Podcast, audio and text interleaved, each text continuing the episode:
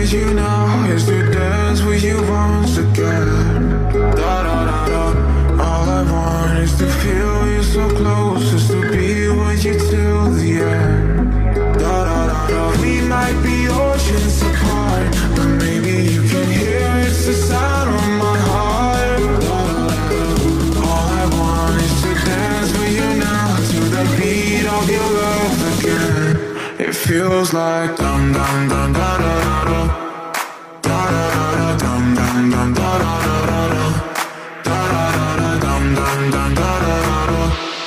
É domingo, 24 de abril de 2022. Bom dia! It feels like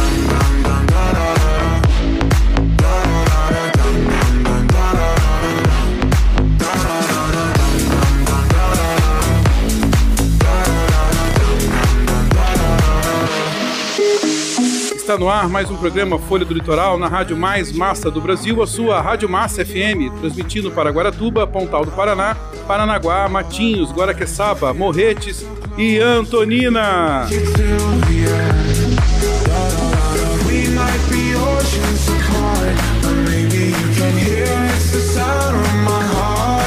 Bom dia para você que nos ouve nas ondas da 103,5, a sua Rádio Massa FM, e também no podcast do portal Folha do Litoral News, o principal jornal diário do nosso litoral.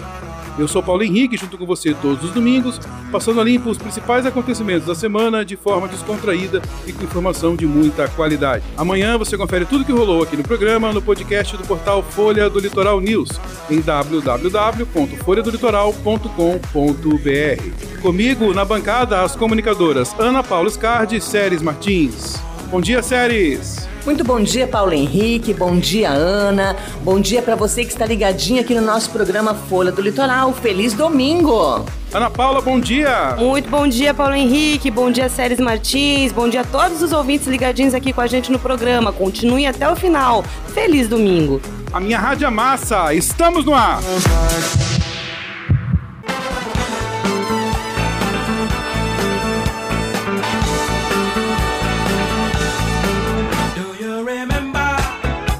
E agora vamos para um resumo das principais notícias da semana do jornal Folha do Litoral News, o principal jornal diário de todo o nosso litoral.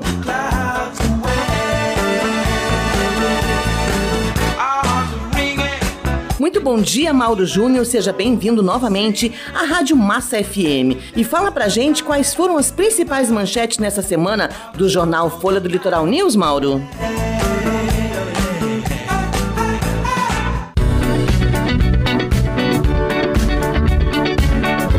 Bom dia, Séries Martins, bom dia, Ana, bom dia, Paulo Oliveira, bom dia para você que acompanha o programa Folha do Litoral News aqui na Massa FM. Para avaliar a presença do mosquito Aedes aegypti, que é transmissor da dengue, a Secretaria Municipal de Saúde de Paranaguá realizou um levantamento para indicar os locais com maior incidência do mosquito e planejar ações de combate a essa doença, já que os números de casos positivados de dengue têm aumentado, não só em Paranaguá, como também no litoral.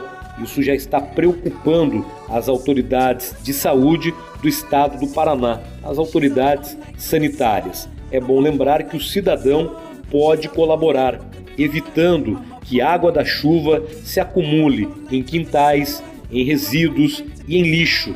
Retire recipientes que acumulam a água da chuva.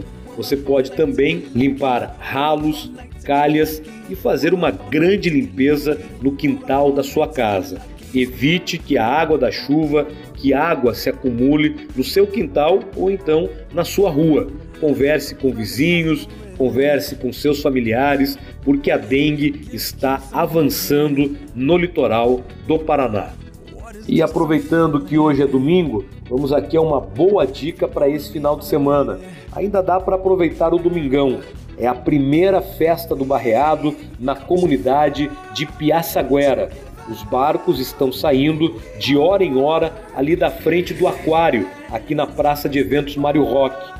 Festa do Barreado começou ontem, segue hoje nesse domingo e dá tempo ainda de você saborear um delicioso barreado lá na comunidade de Piaçaguera. O último barco, hoje, domingo, último dia da festa, sai lá da comunidade às 18 horas. Dá tempo, você pode aproveitar esse domingão em Piaçaguera, na primeira festa do Barreado com informações de Paranaguá e região, Mauro Júnior, aqui da Folha do Litoral News, o seu jornal de Paranaguá e região. Todas as notícias, informações, você acessa no nosso site www.folhadolitoral.com.br. Um bom domingo para todo mundo e até o próximo programa aqui na Massa FM.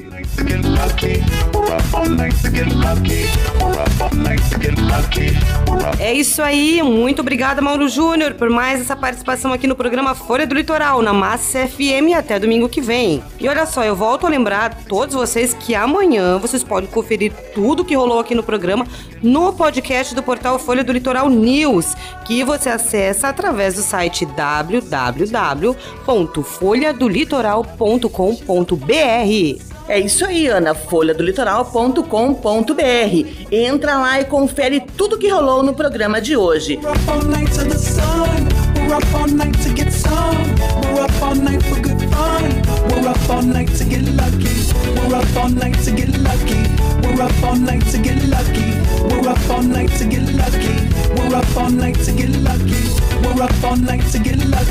We're up all night to get lucky. We're up all night to get lucky. We're up all night to get lucky.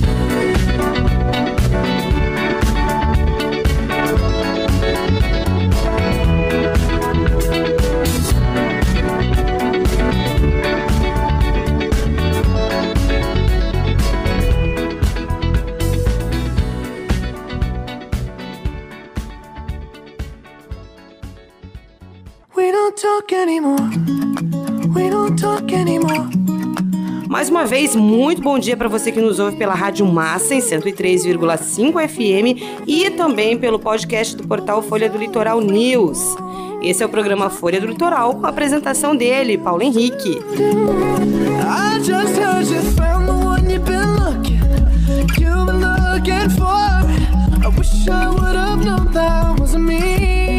vamos ao nosso quadro Folha Responde de hoje. Diz aí, Séries. Bom, Paulo Henrique, a participação de hoje é da ouvinte Nice Braga, lá do bairro 29 de Julho, da cidade de Paranaguá, e ela diz o seguinte: Paulo Henrique, eu tenho um filho de 63 anos com problemas mentais desde os 20 anos. Ele nunca trabalhou de carteira assinada em lugar nenhum por conta da sua incapacidade incontestável. Acontece que depois de alguns anos de tratamento, ele abandonou e nunca mais quis saber de voltar ao médico. Eu ganho apenas um salário e depois do falecimento de meu outro filho que me ajudava, estamos passando por várias dificuldades. Várias pessoas me disseram que ele tem direito a ganhar um salário mínimo. Já fui até alguns lugares e ficam naquele jogo de empurra, vai para lá, vai para cá. Já falei com advogados que a princípio disseram que iriam ajudar e depois acabaram desistindo. Já fui também no CRAS aqui da região, já fui em vários lugares.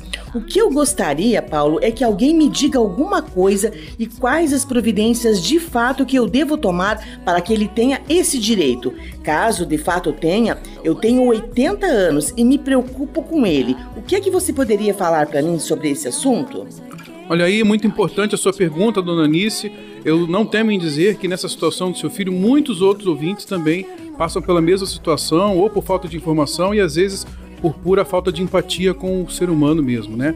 Mas vamos então para o convidado especialista de hoje. Diz aí, Ana, quem vai responder essa pergunta da ouvinte Nice Braga? Então, Paulo, como você mesmo disse, uma pergunta de extrema importância. E para falar sobre isso, nós vamos receber mais uma vez aqui no programa a advogada parceira, né, aqui do programa, a doutora Lívia Moura. Bom dia, doutora Lívia. Seja mais uma vez muito bem-vinda ao programa Folha do Litoral. Bom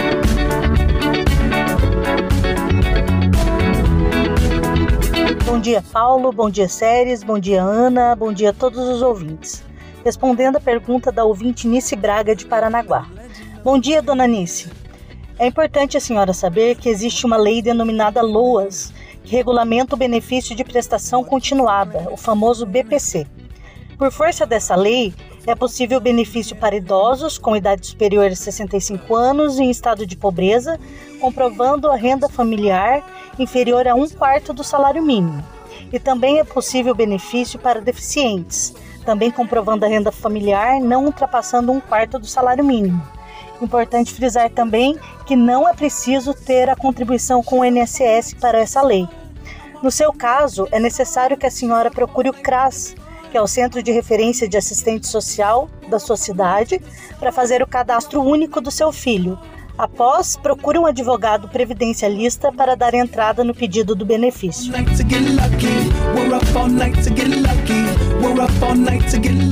Isso aí, mais uma vez, muito obrigado pela sua participação, doutora Lívia. Um grande abraço para você. E lembrando para você que nos ouve que você também pode participar do quadro Folha Responde, mandando a sua pergunta aqui para o nosso programa através do WhatsApp, no 41 99910 9937. Repita. 41 99910 9937. Dúvida jurídica sobre saúde, sobre impostos, enfim. Seja qual for a sua dúvida, nós sempre vamos convidar um especialista na área para responder a dúvida que vocês enviarem aqui para gente.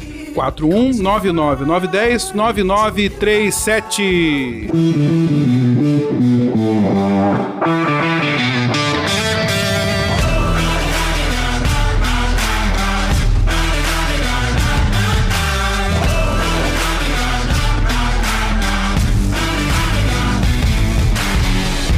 engenharia civil é o ramo da engenharia que planeja, projeta, executa e gerencia obras e empreendimentos. A engenharia civil transforma e adapta a natureza com o objetivo de otimizar a qualidade de vida das pessoas.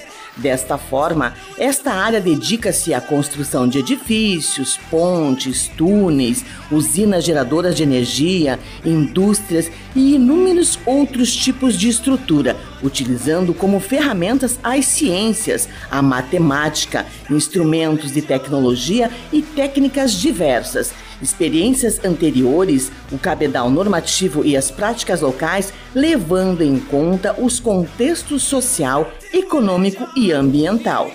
E em se tratando de cidade-porto, que é Paranaguá, a engenharia é ainda mais fundamental para o desenvolvimento da nossa cidade.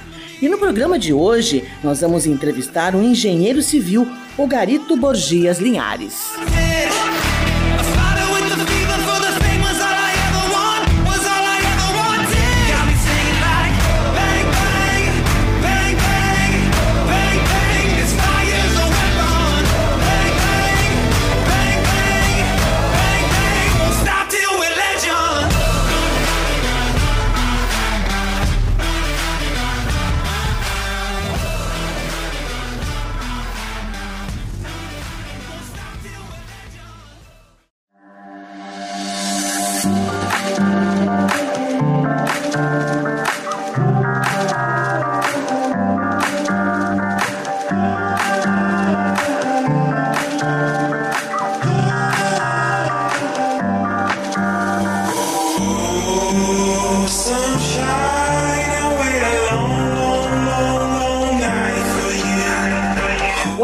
Gente, esse é o programa Folha do Litoral com a apresentação do Paulo Henrique aqui no Domingão da Massa, todos os domingos pela Rádio Massa FM e na segunda-feira lá no podcast do portal Folha do Litoral News. E o nosso programa de hoje está muito bacana. Hoje, o nosso bate-papo é com o engenheiro Ogarito Linhares.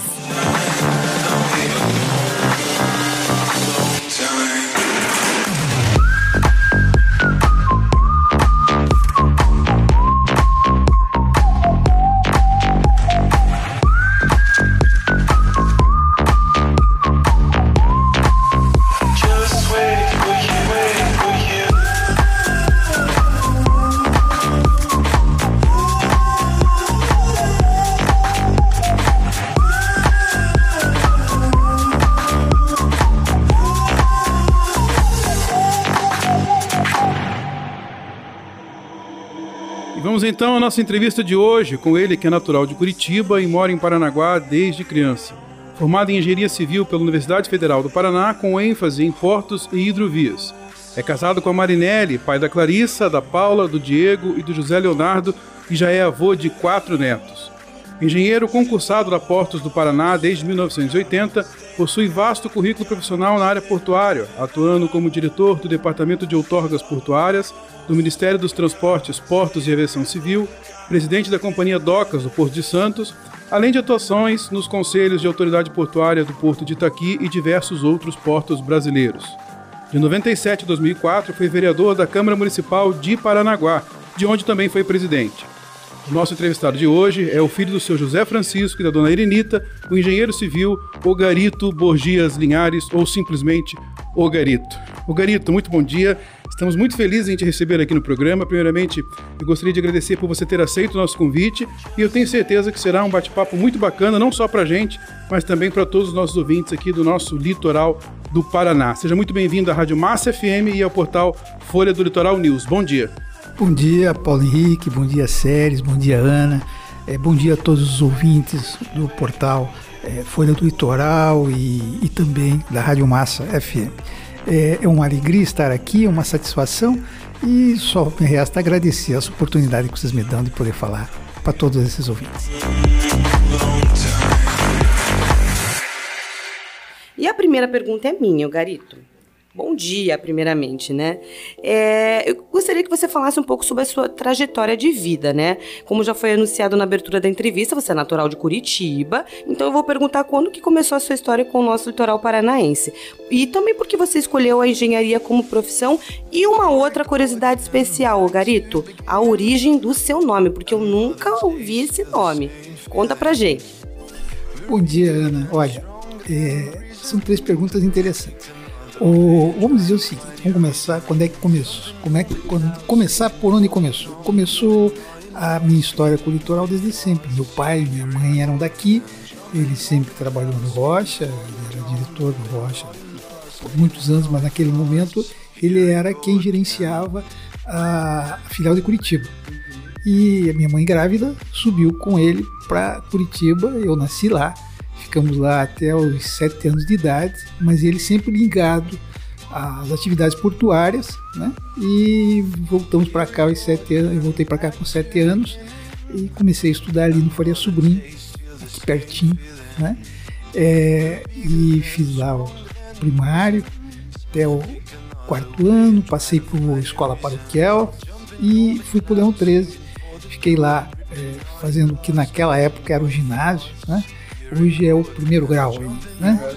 E que vai até o oitavo ano, né? Nono ano agora. Nono ano, perdão, nono ano. Naquele tempo também fazia nove, é? porque eu era muito novo, então eu tinha que fazer quinto ano. Eu não podia entrar no, no, no ginásio, então eu tive que fazer quinto ano para poder ter a idade para entrar no ginásio. E daí é, fiquei aqui, estudei no, no José Bonifácio, primeiro ano, e fui para Curitiba estudei dois anos no Colégio Santa Maria, fiz vestibular, passei na Universidade Federal e por engenharia e assim foi, me formei lá. Assim que me formei, voltei a Paranaguá. Mas por que engenharia? Porque engenharia é o seguinte: nos anos 80, 70 na verdade, 75. Da tua época, Séries. É. E tem muita gente que está nos ouvindo, né, Sérgio? E tem muita gente que está nos ouvindo. Olha, eu só vou, vou, vou, cortar um pouquinho aqui, porque nós não somos nem da melhor idade, nem somos já é, ultrapassados, nós somos clássicos. É. Isso quem nos Exato. disse foi a diretora da Universidade Federal aqui do campus Litoral, uhum. professora Elisiane, e eu amei essa denominação. É clássicos. Ela era velha da bancada, agora ela é a clássica. É clássica, clássica, realmente é clássico. É, mas então daí o que, que acontece? Nós estamos num momento é, do milagre brasileiro, ainda nos anos 70, 74, 73, quando a gente vai, quando eu iria fazer vestibular em 74. E nesse período você vai percebendo, né, naquele momento, que o, uma realidade é o seguinte: o país tinha que ser construído. Né? Não havia nenhuma profissão mais é, é, demandada do que a engenharia, porque a engenharia, a engenharia civil, que é, que é praticamente a mãe de todas as engenharias, é, depois da original, que é a engenharia militar. Por isso ela é civil. Primeiro, a primeira engenharia do mundo é a engenharia militar, para construir pontes, enfrentar as guerras e tal. Depois vem a engenharia civil, que deriva dela. Mas então foi essa a decisão. Eu, eu entendi que eu poderia é, juntar duas coisas juntar a demanda profissional que o país exigia e uma característica pessoal, né? Que me dava a possibilidade de transformar as coisas. Não tem nada mais gostoso, mano, que você chegar num terreno, ele com mato, né? Você não tem um você chega no mato, olha o mato, e depois de algum tempo você começa ali, faz terraplanagem, liga, liga água, liga luz, primeiro temporário, daí vem a betoneira, aí vem a serra, e você vai construindo. Quando você termina, você olha, você transformou o lugar, aquele lugar passa a ser para habitação, para escritório, para um hospital, para uma creche, enfim, é uma transformação real, né? é uma transformação física que transforma a sociedade. Então, isso é, é, é o mais gostoso da engenharia. É, é, claro que, paralelamente a isso, eu vinha de uma cidade portuária, de uma família de atividade portuária. E Porto é uma infraestrutura que demanda o tempo todo ser transformada também. Então, havia muito, é, muito espaço para isso. Aí, o nome: o nome é o seguinte: o nome é o nome do meu avô, né? E meu pai achou de me homenagear né, a mim e a ele, o avô, é, me colocando esse nome. É um nome realmente muito pouco comum. Sempre que eu tenho que fazer um, um, um e-mail ou coisa desse tipo, eu entro lá no, ou no Facebook ou algo dessa natureza, eu coloco o meu nome, nunca dá problema. Tem as suas facilidades, né? Tem as suas facilidades. Até hoje encontrei um só, que é um rapaz de Santa Catarina. Até muito boa pessoa.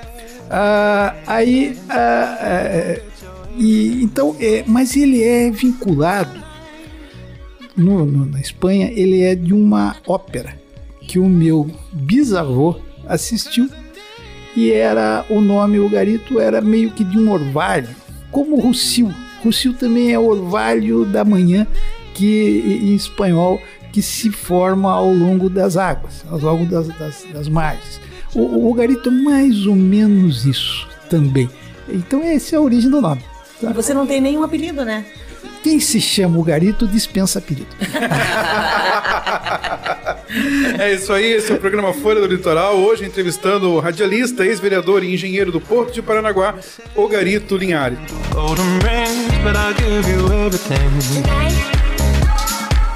Magic is in the air, there ain't no science here, so come get your everything. Tonight.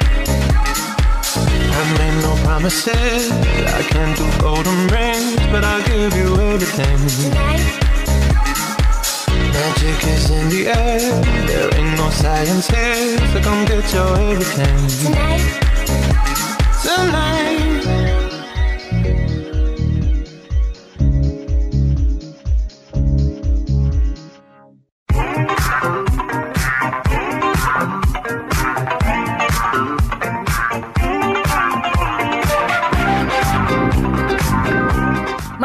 Bom dia para você que chegou agora aqui na Massa FM 103.5. Este é o programa Folha do Litoral, com apresentação de Paulo Henrique. E hoje nós estamos entrevistando o engenheiro Ogarito Linhares. Garito, já que citamos Paranaguá, não tem como falar de Paranaguá sem se lembrar do porto, né? É quase que automático, né? Paranaguá é uma cidade-porto. O Porto de Paranaguá acaba de completar 87 anos. Porto, que diga-se de passagem, você conhece muito bem onde você é engenheiro concursado desde a década de 80, de onde também foi diretor, assessor da superintendência, chefe de divisão, enfim. A sua história com o Porto de Paranaguá se confunde. Eu queria que você falasse um pouco para a gente dessa experiência frente ao Porto de Paranaguá. Olha, é mais do que uma experiência, né, Paulo? É uma definição de vida. A Paranaguá é uma cidade portuária, por definição, e por natureza econômica. Mas é, ela é, acima de tudo, o porto ele é um fator de desenvolvimento de toda uma região. Os portos são denominados é, ponto de entrada e saída de determinadas interlândias. Né? O que, é interlândia? Interlândia de um porto é a área que, em função das condições logísticas terrestres, é, a carga chega mais barata nele ou sai mais barata por ele. Então, é, dois portos, às vezes mesmo que próximos, tem uma diferença brutal de custo para chegar num e chegar no outro, porque para um tem uma ponte que chega ali e o outro não tem a ponte. Isso é muito comum acontecer, principalmente no norte do país.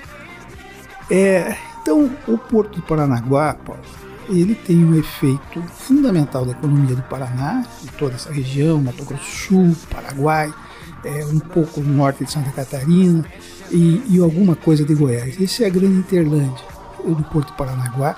É um porto, é o segundo porto do país, né? ele faz aí por na ordem de 57 milhões de toneladas ano.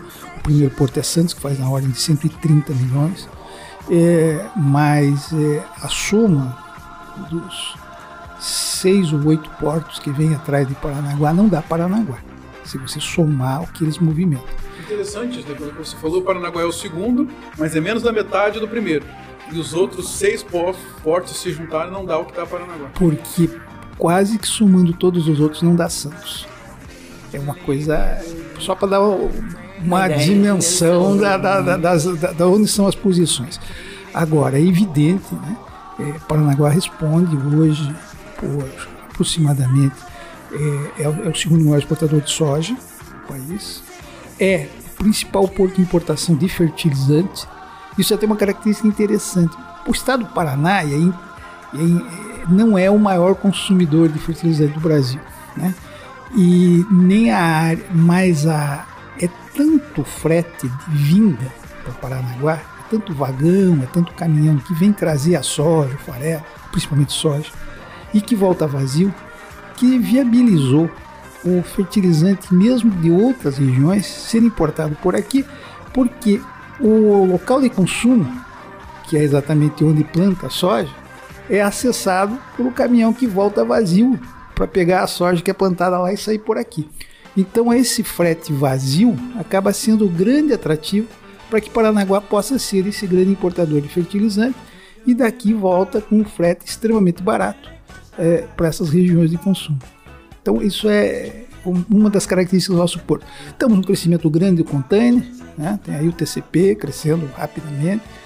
É, houve uma, uma industrialização do Paraná, o Volvo com, com enfim, com as com todas as, as, as, empresas de automóveis, né, de veículos, aliás, e também uma retomada que levou aí os últimos 15 anos da carga congelada. Né? O, a carga congelada é uma carga de alto valor agregado e que, portanto, viabiliza o frete do navio para cá. O que traz o navio é o container de congelado, porque ele é um frete alto. E quando o navio vem, as cargas mais de menor valor acabam sendo também embarcadas e viabiliza a indústria é, que tem menor valor agregado, porque o, fre o, o, o duro é trazer o navio. Tem que ter uma carga que atrai o navio. E essa carga, principalmente que atrai o navio de container para Paranaguá, é congelada, porque é o que melhor paga. É, então, isso é um pouco do perfil do nosso porto. Nosso porto tem, um, paralelamente a isso, é uma definição de mais de 50 anos, lá do tempo do Miranda Ramos, Alfredo Budan, eles tomaram uma os, decisão. Os contemporâneos da série. É, eles é, é. um pouquinho antes. Mais que um pouquinho. Tá, é, o, tomaram uma decisão de partir para um processo de arrendamento de áreas para que as empresas pudessem se instalar aqui.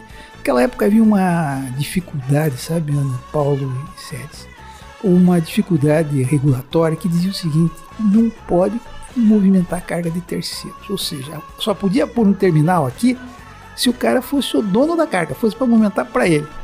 É, esses antigos parnanguaras que tocavam o porto, eles tom, rasgaram o papel, rasgaram a regulação, jogaram pela janela e passaram a movimentar carga que viesse. A carga que viesse era movimentada por aqui. Isso trouxe um desenvolvimento brutal é, para o Porto de Paranaguá e o resultado foi esse, né? Começou aí é, uma grande transformação é, e o Paraná ao mesmo tempo acabava o café, que primeiro Porto tinha uma movimentação enorme de café, ele acaba a possibilidade de movimentar por aqui é, por um pouco uma questão técnica que o café aqui amarelava, que o café tinha quando fica na beira do cais ele toma é, algumas é, alguma, é um pouco depreciado então, de repente, uma rede de mais de 150 mil metros quadrados de armazéns, 15 a 20 quadras cobertas de armazéns gerais, que era o que tinha em Paranaguá, fica desocupada. Né? E aí, aí começa o processo do milho, o Paraná começa a plantar milho, depois vem soja, e aí nós vamos desenvolvendo o agronegócio baseado é, no granel sólido de origem vegetal. Mas hoje o Porto Paranaguá é um porto múltiplo, é um porto de muitas cargas é, e, e por isso é o segundo do país. Falando em múltiplo, o garito portuário, o garito engenheiro, o garito comunicador, empresário e também político. O garito, eu queria falar um pouquinho sobre a sua vida pública. Você foi vereador aqui na cidade de Paranaguá, inclusive exercendo o cargo de presidente da Câmara, e para mim a referência é o garito articulador de política. Nem tem, não, não temos um outro nome tão expressivo na cidade, principalmente como articulador. Então eu gostaria de conversar um pouco com você e com os nossos ouvintes sobre a sua vida pública. Quais as suas visões, como que foi ter sido vereador em Paranaguá, presidente da Câmara? Olha, César, primeiro foi uma honra ter sido vereador, né? ter recebido a confiança da população por duas vezes para exercer um mandato em nome dela. Isso foi um, uma honra. A presidência da Câmara é uma, é uma deferência dos demais vereadores que confiaram em mim o comando da casa. Fácil ou difícil? Horrível. eu considero, eu considero, ah, olha, eu já passei alguns cargos, né? Mas nada é tão difícil quanto ser presidente da Câmara Municipal em qualquer lugar, porque você tem que administrar é, contradições, vaidades, vaidades é, boas esperanças, né? E, e, que nem sempre você pode dar vazão a isso, né? Porque você é é, é um prisioneiro da maioria, né? Então você sempre terá, é, você sempre deixará pessoas do, do, grupo que te coloca lá é, des, descontentes, porque você é prisioneiro da maioria, né? E a maioria nem sempre é composta pelos mesmos que te colocaram lá. Né? Então, isso é, é, é, uma questão muito importante. Embora eu tenha sido quase unanimidade, dos 19 eu fiz 17 votos. Tá, é, um faltou e o outro estava resfriado. Não, respeito muito, respeito muito a eles. É, é, e respeito muito a posição deles e entendi claramente. Eles tinham uma visão do mundo e eles tinham outra. Tá? É, agora, realmente, é, a presença da Câmara é muito difícil. Não é fácil, não. É, porque ela é uma gestão de contradições e também você tem que simultaneamente conviver com o executivo que tem uma visão é, é, às vezes muito operativa da coisa e não é bem assim porque a, a Câmara tem discussões de contradições, né? E o Garito, existe alguma chance de uma nova candidatura? Olha, olha, eu acho o seguinte, eu fui presidente da Câmara com 40 anos, estou com 65 eu acho que eu já superei essa fase. é, seria uma honra, mas não é um desejo. Nunca diga nunca, né? Aquela... Não, veja, eu, eu, eu, não, eu, como digo, não é um desejo, não é um, nada que eu planeje disso, não, não, não tenho essa intenção. Agora, você, como digo, sempre considerei uma honra ter sido eleito.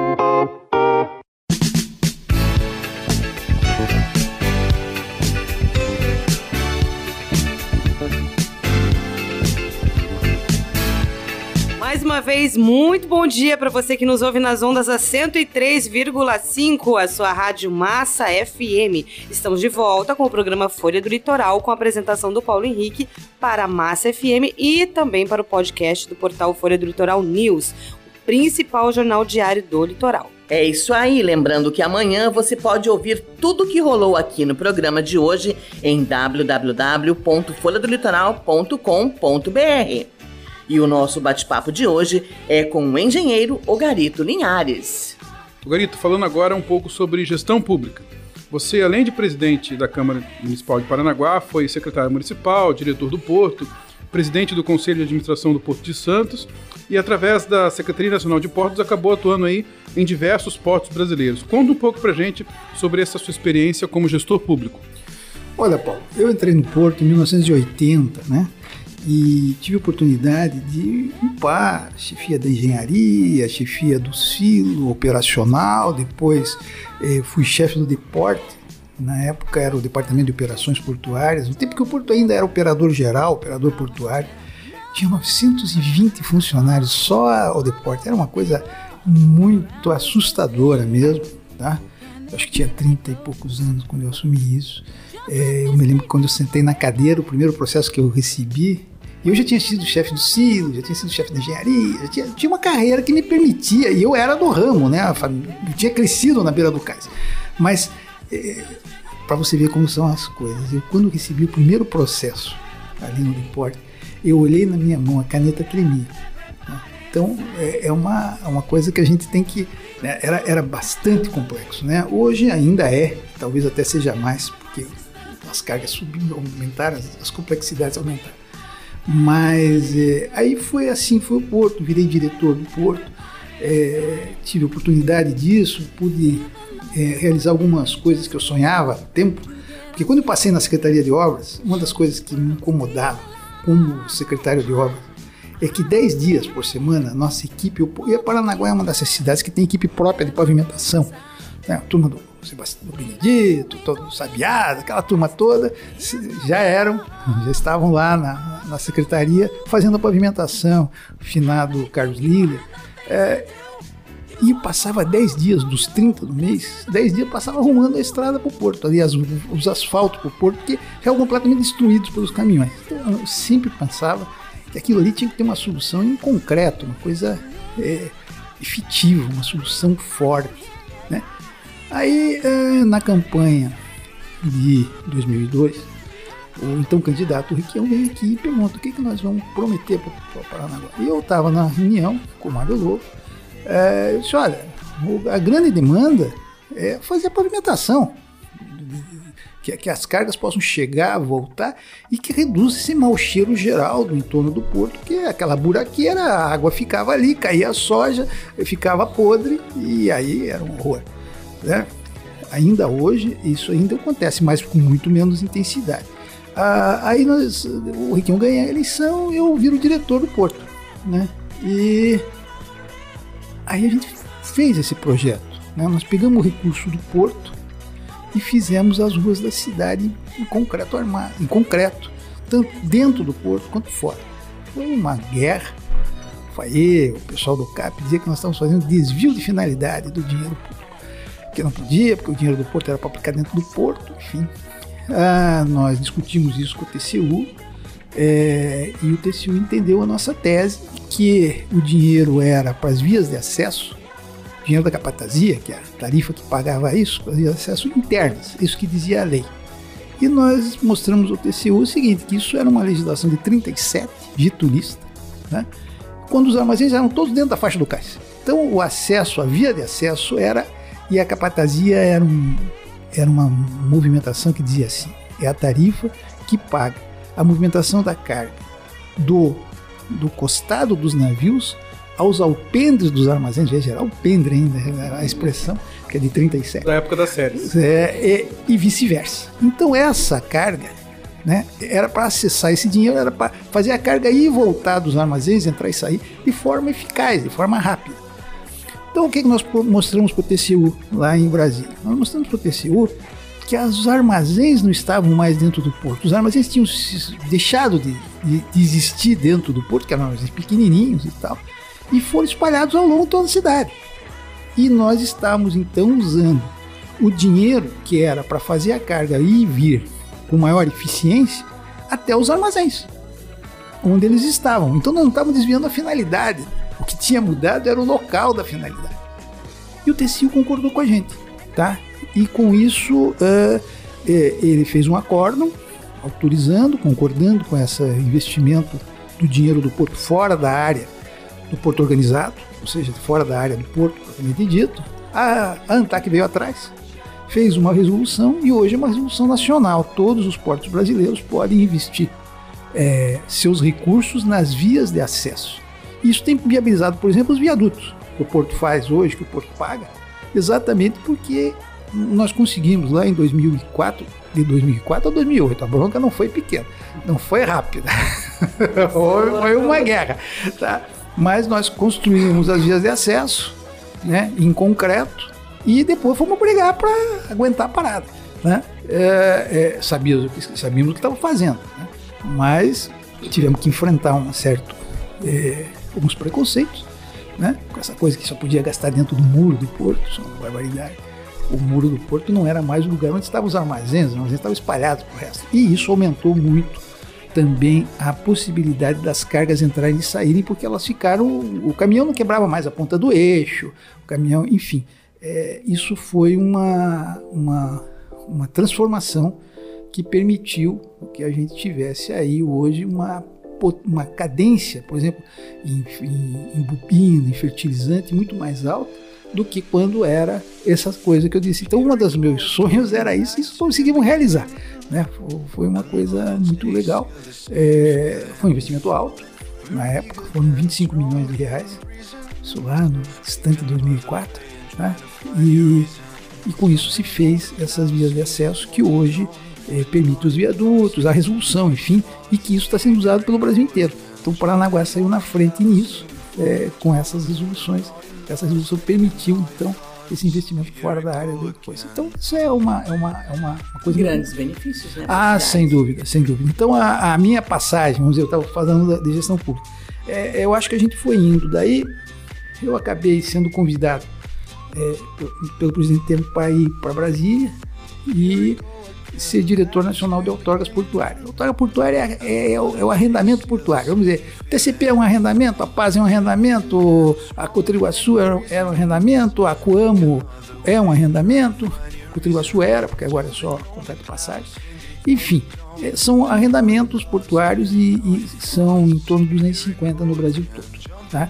Então, essa, esse departamento gerencia isso e nós tivemos então a oportunidade de construir um programa de arrendamento para o Paranaguá, que virou na sequência o arrendamento da Clabin, agora, o arrendamento uh, é, da, do veículos, um arrendamento para uma, uma, uma, um rearrendamento, uma prorrogação da PASA, do TCP é, e da FOSPAR. Deu na expansão do TCP, inclusive. Né? Sim, sim. Isso viabilizou a venda deles para o chinês na, na, sequência, pela segurança que isso deu e o prazo maior né, do contrato. Ah, o, o, hoje existem um, alguns arrendamentos ainda que estão em andamento, que é o Par 14, Par 15. Par 14 é onde é a Centro-Sul, também encerrou o contrato, está sendo relicitado. Ah, o Par 15 é a Cargill e, e o Par 9 é a, o, é a, a Bung, lá no, no canto do porto. E também foi feito o arrendamento do, do Teapar, que é a movimentação de Sacari, que foi uma luta, que havia um, naquele momento havia uma decisão é, interna no porto, mas não absoluta, né? não era homogênea na diretoria, era apenas do superintendente que queria retirar o açúcar daqui e com isso retirar o trabalho de Sacaria. Né? As demais diretorias não estavam com ele naquele momento, nessa posição, e acabamos então, junto com, a, com o departamento, conseguindo manter a, a sacaria sendo movimentada no porto. Isso continuou hoje, agora foi licitado. É, enfim, essa é uma mercadoria que acabou ficando aqui. Mas e assim foi, né? E aí passei nos conselhos. Eu, eu tive a honra de ser chamado para ser presidente do CONSAD, do Conselho de Administração de Santos, que é o maior porto do país. Alguns anos também, aí um pouco por escolha própria, eu fui presidir o CAP, o Conselho de Autoridade Portuária de São Luís do Maranhão. Porque a IMAP, a IMAP é Paranaguá do futuro. Né? É, Paranaguá cresce mais ou menos um milhão de toneladas por ano e a IMAP cresce quatro. O porto do, do, Itaqui, lá em São Luís, ela cresce quatro. Então a diferença é três pró Itaqui por ano. E a diferença entre o que Paranaguá movimenta hoje e o que o Itaqui movimenta são 30 milhões de toneladas. Numa conta fácil de linear, é, quer dizer que em 10 anos o Itaqui está do tamanho do Paranaguá. Ou maior. Mas como isso tem sinergia própria, né? esse crescimento carga traz carga. Então, quanto mais vai crescendo, né? se hoje a diferença é 3, daqui a pouco, daqui 3, 4 anos, a diferença é 4, pela própria sinergia que a carga traz. Então, eu acredito que em 7 anos o Paranaguá está aqui, estarão muito próximos. Mas isso não faz Paranaguá ficar menor, não. O Paranaguá vai continuar crescendo. Mas o problema eu falei das interlândias de Porto, né? Onde é que está a carga por onde ela tem que sair? quando eu iniciei no Porto, lá em 80, viu, Sérgio e Ana? Eu não era nem nascido ainda, nem é, eu nem Ana. Nem, a Sérgio já era é, professora na cidade. Você, é, você, você sabe, saía carga aqui, saía madeira de Rondônia para Paranaguá. Isso é uma loucura. Sabe para onde que ia essa madeira? Para os Estados Unidos. Então a carga saía lá de Rondônia, descia o Brasil inteiro, embarcava aqui em Paranaguá e voltava. Subiu o país inteiro de volta para ir para os Estados Unidos. Então isso era o Brasil. Né? Isso era a logística brasileira e tal. Hoje, graças a Deus, essas coisas aconteceram. Nós saímos por aqui, algodão da Bahia. Isso era uma maluquice completa sobre o aspecto logístico.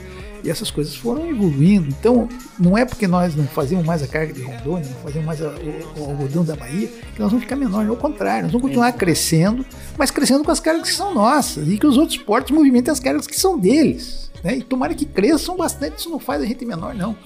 Só faz a gente mais eficiente. Porque, imagina. É, agora, por que, que chegava aqui a carga de Rondônia? Aquilo que eu falei de ponte. Não tinha ponte para ir para os portos do norte ou do nordeste. Não tinha como chegar, só tinha caminho que descia, que vinha para o sul. Então tinha que vir para cá. E depois voltava. Né? voltava. a gente já estourou tá, o tempo do bloco, mas eu preciso fazer mais uma pergunta para você para a gente acrescentar aqui. Porto de Pontal é uma fábula ou uma realidade? É um sonho.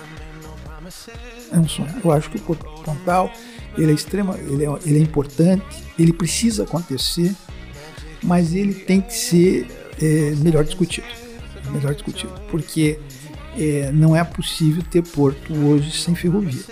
Hoje em dia não é possível ser um porto da ordem, da, que, que é um porto para ter grande calado, e é um porto que não venha é, ter as condições totais de modais terrestres de acesso.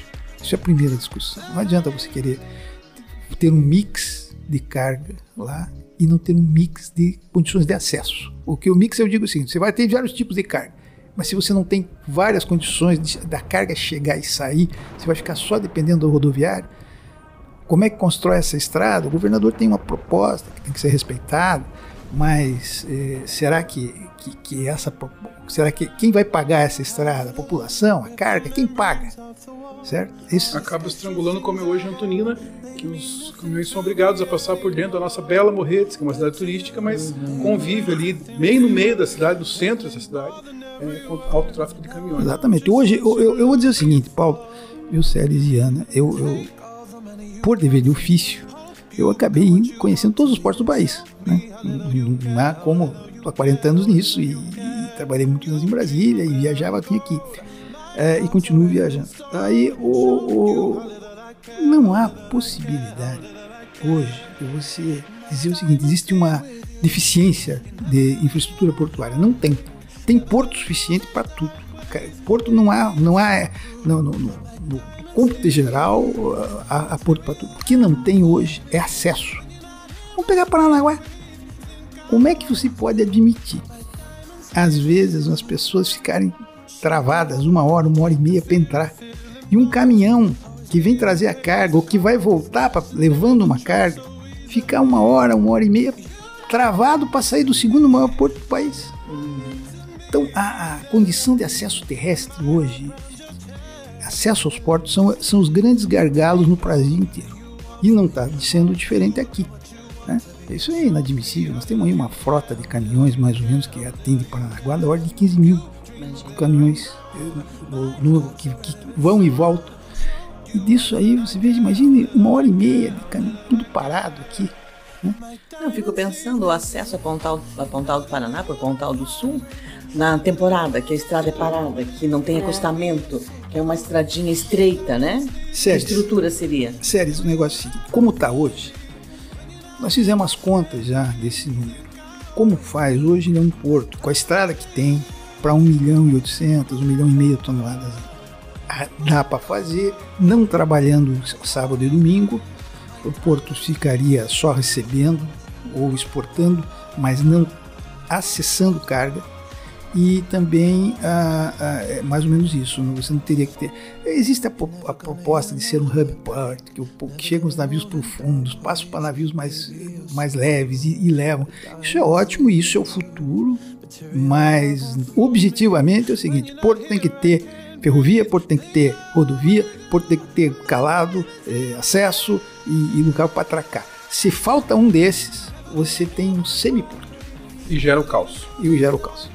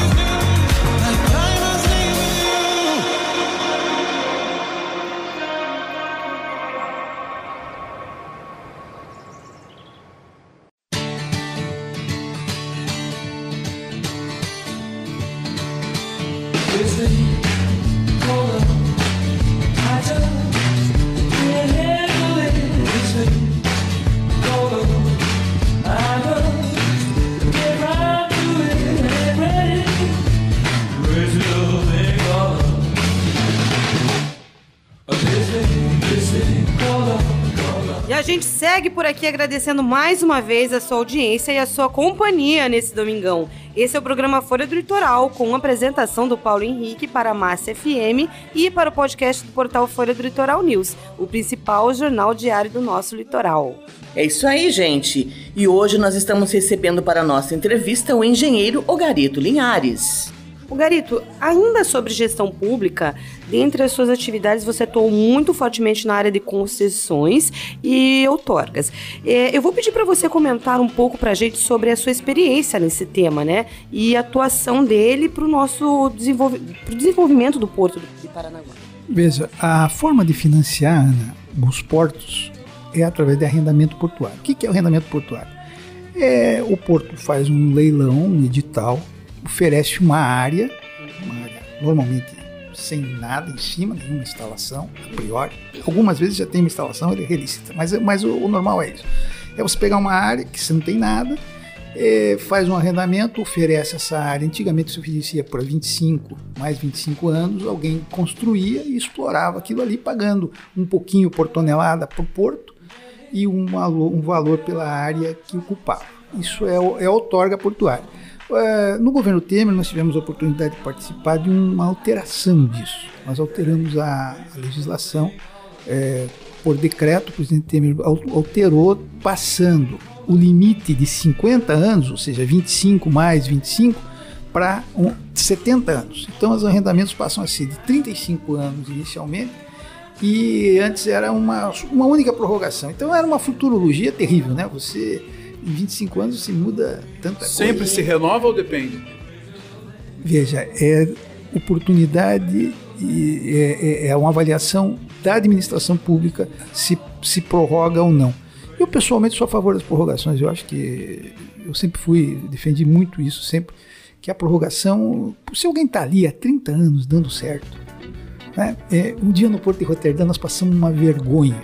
Nós fomos falar com o CEO do Porto, uma apresentação. Roterdã é o, é o, é o décimo, é o primeiro porto do Ocidente, é o porto mais importante do Ocidente, é o primeiro e é o décimo do mundo. Por aí você veja, já foi o primeiro do mundo. Hoje não. Hoje Qual é o primeiro do mundo? Xangai. É, é, é, não é, é, um, é um porto asiático, veja bem. Xangai é, é uma forma de dizer. Né? É, mas flango, flango. É, é, é, veja, são nove portos asiáticos antes do porto de Roterdã, certo? E, e são, são nove portos, é China, China. Xangai, China de novo, China de novo. Então eles são e, e, e, variam muito essa primeira posição de hoje para amanhã. Posso dizer um nome aqui, amanhã é outro, porque eles são muito dinâmicos, né? Mas o importante é que o estava contando, eles têm esse processo de arrendamento muito igual ao nosso, né? Só que alguém do grupo que a gente estava pergunta para o presidente, para o CEO do Porto, diz assim: é, me diga uma coisa, é, não, como é que vocês fazem aqui? Não, quem está interessado vem aqui, apresenta um projeto e diz: eu preciso dessa área. É, aí o cara dá, ele faz um contrato. Primeira coisa, primeira vergonha Aí eu- alguém pergunta, sim, mas e se tiverem dois? Ele diz assim, nós fazemos a área. Veja, fazemos a área. Eles aterram e dão a outra área. Não, não falta, não precisa nem licitar. Num país que não tem terra. Imagine no nosso país. Olha, olha. é. Então nós ficamos nessas confusões de licitação, confusão e tal, e, e travando o acesso ao porto, quando na verdade a visão é bem diferente. A visão mundo é um pouco diferente. Foi uma vergonha, né? Aí, aí por quê? Porque nós não temos, porque nós não temos condição de fazer ambientalmente o que eles fazem lá. Eles simplesmente aterram do lado. Isso é Roterdã, isso é tá? Aí a segunda vergonha foi o seguinte: eles perguntam, alguém pergunta, Paulo, viu você dizendo, assim, bom, quando terminar, vocês, como é que vocês retomam a área? Aí o presidente do Porto estava falando em inglês, ele vira para a internet e pergunta o que, que ele disse, né? Ele quis dizer. É, ele achou que o problema era de língua, né? Que era do inglês. O inglês dele não tá batendo com o meu inglês aqui. Não era o portuário. Não, não, não, não, é, é, não ele, ele, ele, ele é o presidente do Porto, né? Então ele não entendeu o que o cara disse, o que- o que a pessoa perguntou para ele, porque achou que era o problema de língua. Aí ele pergunta, era uma brasileira, que trabalha lá, uma engenheira brasileira, que estava funcionando como, como intérprete, né, eventual. Ela diz para ele, ela repete para ele. E ele diz assim, mas tomar por quê? Ele não paga todo mês? Paga. Ele não está movimentando aquela está. Então por que, que eu vou tirar? Meio lógico, né? É absolutamente lógico, né? Mas é, o- então isso o Brasil tem que evoluir muito ainda nessas coisas de outorga. né? É, outras outorgas, né? Nós começamos muito cedo. Eu comecei muito cedo em outorga porque eu comecei em 80 no Porto e de certa maneira eu fui fazendo esses arrendamentos. Mas uma coisa que eu me orgulho muito de ter participado, ter tido a oportunidade de fazer, foi que em 95, 95, 95, o Fernando Henrique fez uma lei é, das concessões. E Paranaguá tinha um velho, uma, uma empresa antiga, que tinha prestado grande serviço à população, que era a Cagepar. Mas que foi crescendo, crescendo, ficando gigante nos seus custos e sua capacidade de endividamento muito pequena. Tá? De um lado. E, a- e o, o Fernando Henrique, quando fez a lei das concessões, ele ao mesmo tempo bloqueou toda a possibilidade de financiamento para as empresas municipais de água e esgoto. Ou seja, ele, ele disse o seguinte: esse modelo acabou. Né? Podem continuar existindo, mas não tem mais acesso a financiamento para fazer ampliações de rede, ampliações de nada. E aí nós fizemos aqui a primeira subconcessão, então, de água e esgoto integral do Brasil, que foi a licitação que deu aqui a Águas de Paranaguá. Nós tínhamos um déficit, nós atendíamos 60% das pessoas com água 24 horas em Paranaguá. Veja bem, isso é um horror. né? Não vou pedir o testemunho das séries, porque daí. Ele é contemporâneo. Mas era um horror, era um horror, era um horror. horror, é Era, verdade. era um horror, era, era, era um horror. Veja, e no- 0% de tratamento de esgoto. E coleta, 3% de coleta. E a coleta era feita numa umas manilhas que o Dr. Caetano Munhoz da Rocha tinha assentado como prefeito da cidade. Então a, a situação era Todas as séries também. é, absolutamente caótica a situação. Absolutamente caótica. Então, qual foi a solução? A solução foi fazer uma subconcessão. Tá? E foi uma experiência muito, muito desafiadora, né? Porque foi um edital que não existia, né, Paulo? Você teve que escrever um edital que não existia. Né? Então, é, é, e depois eu fui copiado por aí. Esse edital é, hoje é o edital pa- padrão, é o edital padrão, é o edital Nada se cria, tudo se copia. é claro que, é, é, como todo pioneirismo, houve muitas alterações na sequência em relação ao contrato original. Algumas boas, outras eu me reservo o direito de dizer que não tão boas. Tá? É, mas isso é uma avaliação minha. Né? Claro que cada um que assinou esses aditivos é que tem que responder por eles. Tá? E, enfim, agora, o fato objetivo é que hoje nós temos mais de 90% da população com água 24 horas nós temos alguma coisa na ordem de 40% ou mais do esgoto coletado e tratado. É um avanço, num período bastante curto de tempo. Há sempre uma discussão de se é caro, se é barato. Eu acho que a água mais cara é que não se bebe, que não se tem. E, né, e, e, e o, esgoto que não se trata é a doença do, do amanhã, o, o, sistema de saúde, enfim, a sociedade como um Exatamente. Todo. Então, nós, nós temos um avanço nisso. Paranaguá é muito copiada por aí nesse aspecto, embora internamente na cidade talvez isso não seja muito reconhecido. Mas é isso. Então, outorga é isso, concessão é isso. E é um, um, um ramo absolutamente desafiador e, e apaixonante. Bom, Garita, a gente está falando de estrutura, de avanços. Eu gostaria de saber a sua opinião sobre a questão do final do pedágio aqui na 277. É, há quem diga que foi avanço e há quem diga que foi retrocesso. Qual é a sua opinião sobre não termos mais o pedágio aqui na 277, principalmente pela importância do Paranaguá e pela importância das nossas vias de acesso que está sendo tão falado aqui hoje? É, eu acho o seguinte, veja, é, pedágio tem que ter. Tem que ter. Não há mais condição de você ter uma empresa pública cuidando disso, porque não tem tanta coisa para o poder público fazer, né? que não. Que às vezes não faz, né? Que não faz nem o que tem, que, que não tem outro para fazer. Né? Então, o, o, pedágio tem que haver. A discussão é de preço. Né? A discussão é de preço. Eu, eu, é evidente que aí há uma postergação, nós vamos voltar a ter o pedágio no final do ano, vai ter a licitação. É, discute-se a modelagem, discute-se a modelagem. É, eu acho que a modelagem tem que ser melhor é, analisada melhor analisado, porque é, nem sempre o que começa barato fica barato ao longo da concessão. Então, a modelagem, ela às vezes é cruel. Né? Então, pode acontecer da modelagem acabar encarecendo a modelagem em relação ao que era, digamos, em cinco anos ou em seis anos.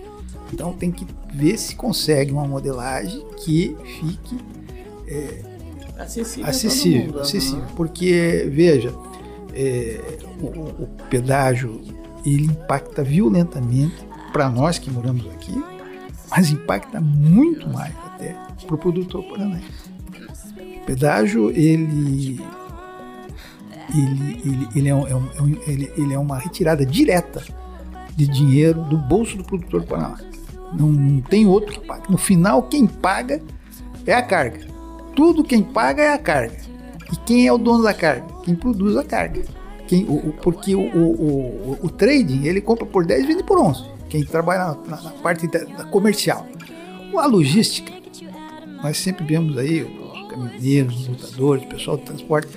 Mas subiu o diesel, todo mundo reclama, mas subiu o frete.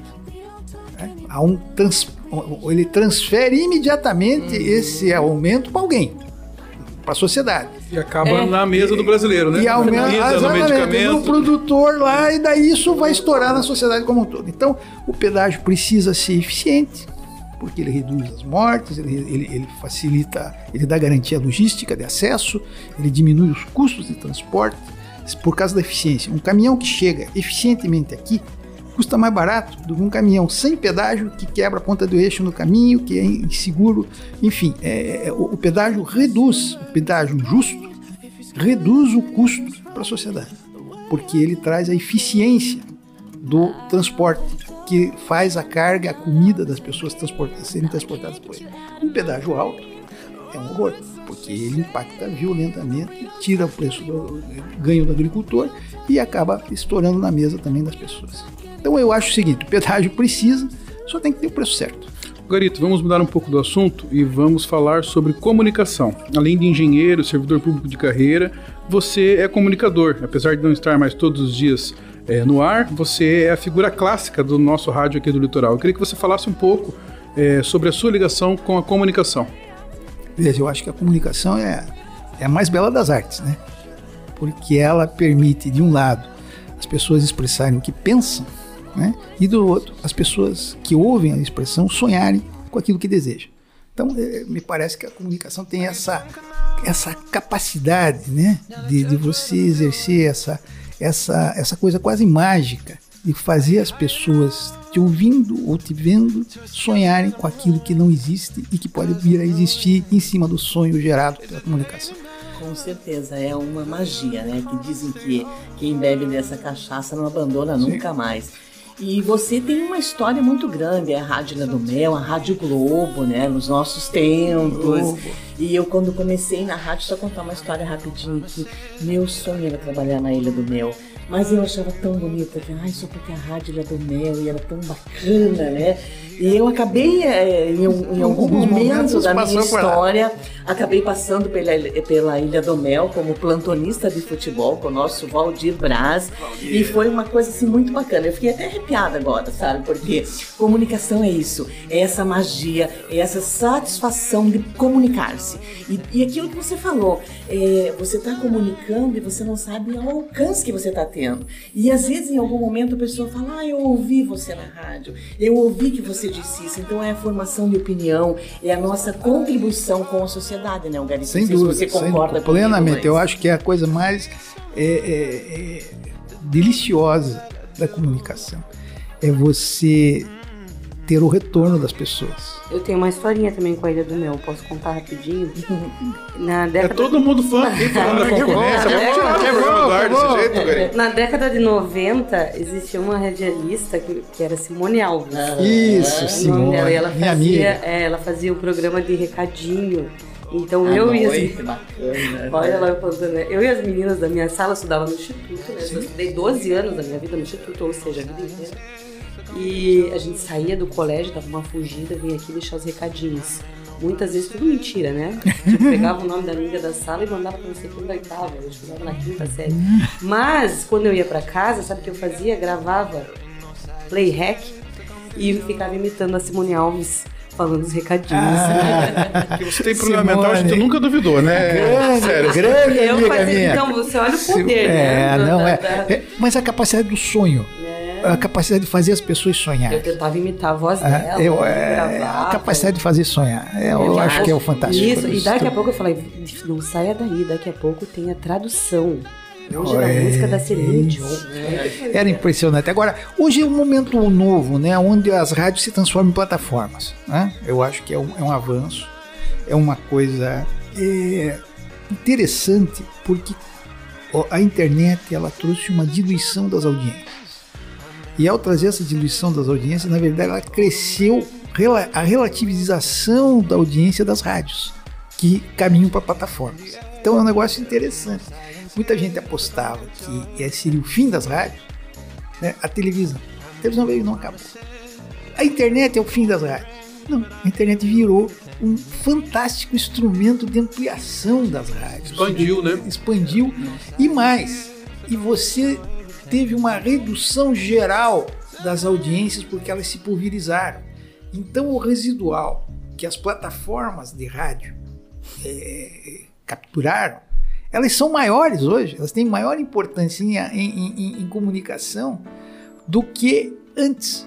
Por quê? Uma coisa é você é, ter, digamos, um conjunto 10, 12% de audiência, quando os veículos competidores, né, os, outros, os outros veículos têm 70. Um só tem 70 e um só meio de, de comunicação. Temos a televisão, tem 70, as televisões têm 70 e os rádios têm 12 a 15. É uma coisa. Quando as televisões vão para 30 e o rádio vai para 10, o que era quase 1 para 6 fica 3 para 1. Então há uma, um crescimento relativo das plataformas radialistas, é, radiofônicas. Isso é muito importante e democrático, né? Porque dá uma, uma democratização é, do, do, da, da, comunicação. Claro que tem alguns riscos, né? Fake news é, é, é, e outra coisa. Hoje é mais difícil você comunicar algo que unifique a informação então é muito difícil hoje, porque quando você não tem essa é, a unificação da, da, da mídia, né, da, da força, é, ela é muito pulverizada. Você para fazer alguma coisa chegar às pessoas, ao maior número de pessoas, é muito mais complicado. Então essa é uma, uma característica nova que a gente está tendo. Eu não deixo de ouvir o rádio no meu carro. É, até a Ana falar, ah, coloca um Spotify aí. Eu ouço Spotify também, mas eu tô sempre sintonizado em alguma estação porque o rádio acho que interage, né? E às vezes a gente não tem dimensão, como disse a séries, do poder do rádio. Na campanha eleitoral a gente vive muito isso. Né? Na campanha do atual prefeito, Marcelo Roque, em 2016, a gente foi para as comunidades pesqueiras e a gente chegou lá em Piaçaguera e um senhorzinho parou ele e falou assim: Ah, você é o filho do velho Roque, né? Eu ouvi você na Ilha do Mel. Então, assim, a gente, né, com televisão, com uma. É, né, né, no ano 2016 já tinha, já tinha televisão aqui, a gente já tinha as redes sociais, já tinha em cima um pool de mídias para divulgar a campanha. Mas ele foi taxativo e dizer: ah, você é o filho do velho rock, né? Eu ouvi você na Ilha Então, assim, aonde é. É, muitas vezes não chega a televisão, não chega o jornal impresso, chega. chega. Não, e tem um detalhe: a rádio é o seguinte, a rádio tem a capacidade da repetição. A rádio pode repetir, repetir, repetir, repetir. Tem essa característica. Então isso, né? E, e agora se transformando em plataformas, porque você tem uma mudança, né? Antigamente, todos os veículos de comunicação ditavam o horário que eles iam te dar a informação. Hoje, quem dita o horário do acesso à informação é o consumidor da informação. Ele vai ouvir aquilo e vai ver aquilo na hora que ele quer. Então, os programas de horário, eles são os geradores de conteúdo para serem depois é, subdivididos, tá? E, e, e, que aí as pessoas vão acessar né, é, é, é esse mesmo conteúdo a hora que pode. É, ou vai, quando que vai em casa, ou na hora do sei o quê, ou na hora do escritório, enfim, modificou isso. Então, o, o, o, você tem um volume de acessos no horário do, do programa, é um tipo, mas ao fim, as visualizações ao longo de um determinado tempo é que define efetivamente o sucesso daquele conteúdo. Com certeza. E as plataformas trouxeram esse recurso, né? As rádios. Sim. Hoje você pode transmitir um programa de rádio através da internet. É. Que é uma grande novidade, sim, né? Sim, Temos o recurso da imagem também. Mas sério, o mais interessante é o, é o partilhamento do programa. É a geração de conteúdo partilhada e a pessoa vai escolher o, o, o, a parte do conteúdo que lhe interessa. Hum. O rádio não é só mais som, né? Som, a imagem, é Sim. texto, é tudo. É tudo né? Tanto é que a Rádio Ilha do Mel hoje se diz a rádio que você vê. Fazendo um comercial aqui.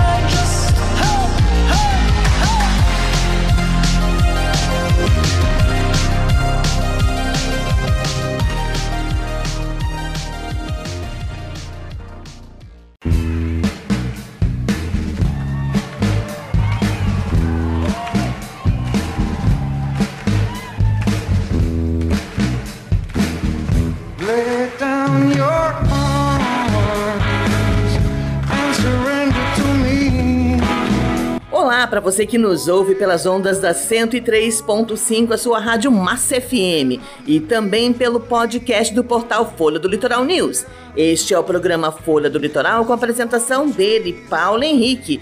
E hoje o nosso bate-papo tá muito bacana e é com o engenheiro Ogarito Linhares. Ogarito, o assunto agora é um que você quase não entende: política. Todas as eleições da cidade de Paranaguá, pelo menos nos últimos 30 anos, para ser generoso, passaram diretamente pelas suas mãos. Quando não passava em apoio, passava em oposição. E com isso, muita gente que era favorito nas pesquisas acabou não se elegendo. Eu queria que você falasse um pouco para a gente sobre a sua relação com a política e como você vê a política de hoje em relação à política da época quando você foi vereador, por exemplo. Bom, primeiro lugar, eu acho que a participação nas eleições ela é muito importante para todo mundo porque a pessoa tem aquela coisa que diz assim: ah, eu não gosto de política, eu não me meto nisso, eu não quero saber disso, mas a política quer saber dele, quer saber disso, porque ela influi na vida de cada um de forma absolutamente definitiva. Então, é no posto de saúde, é na escola do filho, é, enfim, é, é, na rua que ele acessa, é na iluminação que ele é assaltado porque não tem poste, não tem luz. É, é enfim, a política tem, é, na verdade, a política é definidora é, de muita coisa do destino de cada um. Tá? Então, participar da política é uma honra. Né? Participar da política é uma coisa interessante é, e desafiadora. porque ela te dá as condições de transformação. Quando você vai para o porto, né, e vai na rua em concreto, você está tendo um resgate político. Aquilo é uma decisão política, ter as vias de acesso concretadas. Quando você vai ali no hospital regional, aquilo é uma decisão política de alguém que um dia nós fizemos um movimento para comprar a Santa Casa para transformá-la em hospital regional. Começou o programa de hospitais regionais de Paranaguá. Né, o primeiro hospital regional, porque foi a história. Comecei a Riquel a comprar e fomos no leilão, e, enfim, e, e comprou-se porque a Santa Casa, o modelo Santa Casa já estava superado, é, modelo antigo e tal, e que não, não tinha mais condições de se manter. Tá? Ah, quando você vai andar ali na Rua 15, você passa no teatro, no teatro Raquel Costa, aquilo é uma decisão política também. O teatro, aquela cultura que traz, aquela, aquele entretenimento, aquela alegria, aquela, aquela, aquela, aquela condição do que o teatro gera, é uma decisão política, ela influi nas pessoas. É, quando você vai no mercado municipal comprar um peixe, comprar uma coisa, é uma decisão política. Né? Quando você vai na Praça Mário Rock, foi uma decisão também política de fazer aquilo ali, de, de ir lá no Abrão Assar, de convencê-lo a nos quase doar o projeto para fazer. Quando você vai no Rocio também, enfim, a política tem isso, né? Agora, claro, a política ela é uma disputa de poder. Como todo processo de disputa, ela é às vezes muito áspera, às vezes muito dura e às vezes muito injusta. Essa é a eleição do silêncio. A eleição do silêncio é sempre a mais perigosa. então, eu vejo, eu acho que a gente começou aqui com um projeto político é, de forma mais consistente em 92, quando nós substituímos o, o Mariozinho quando Mariozinho Lobo, quando assume a, a vereança, ele diz no discurso de 92, ele diz assim, é, era um ciclo que se fechava, um ciclo que, se começava, que começava, então terminava o período é, profícuo do Vicente Elias, né, como prefeito, ele, o Aldir, né, mas que também se encerrava como modelo, né, aquele, aquele, aquele modelo daquela cidade é, é, é se encerrava. Paranaguá deixava de ser uma cidade pequena para começar a ser uma cidade de porte médio. Então havia necessidade de, de, de uma mudança. Ela deixava de ser uma cidade que tinha uma elite controladora para que havia uma nova elite controladora vinda dos sindicatos, tá? que também se apresentava e que tinha que ser, represent... ser, ser, ser representada no comando da cidade, se fez representar com o Tortato, com o Rock, na continuação com o Baca, e, aí, e esse ciclo ainda continua, é, embora uh, hoje já um, um, bastante distante das suas ideias originais. Mas algumas coisas permaneceram. Por exemplo, uh, Vicente tinha uma característica que era o seguinte: Vicente era muito cuidadoso com o caixa, ele não se endividava, né? ele não, não fazia dívida. Então havia sempre uma uma dificuldade em fazer investimentos de massa para as populações mais carentes, ou, para a população em geral, não é nem pensando carente. Então, por exemplo, você nunca iria ter um programa de uniforme, eh, de uniforme gratuito, e, e, e Paranaguá também foi enriquecendo nesse período todo. Então a gente tem que. É muito difícil você comparar as coisas, né? É, é, todo mundo é, é a sua realidade nas suas circunstâncias. Quer dizer, comparar Paranaguá de, do tempo que eu fui vereador, Paranaguá de hoje, Paranaguá de quando eu fui vereador era um Paranaguá muito mais pobre, muito mais empobrecido enquanto poder público.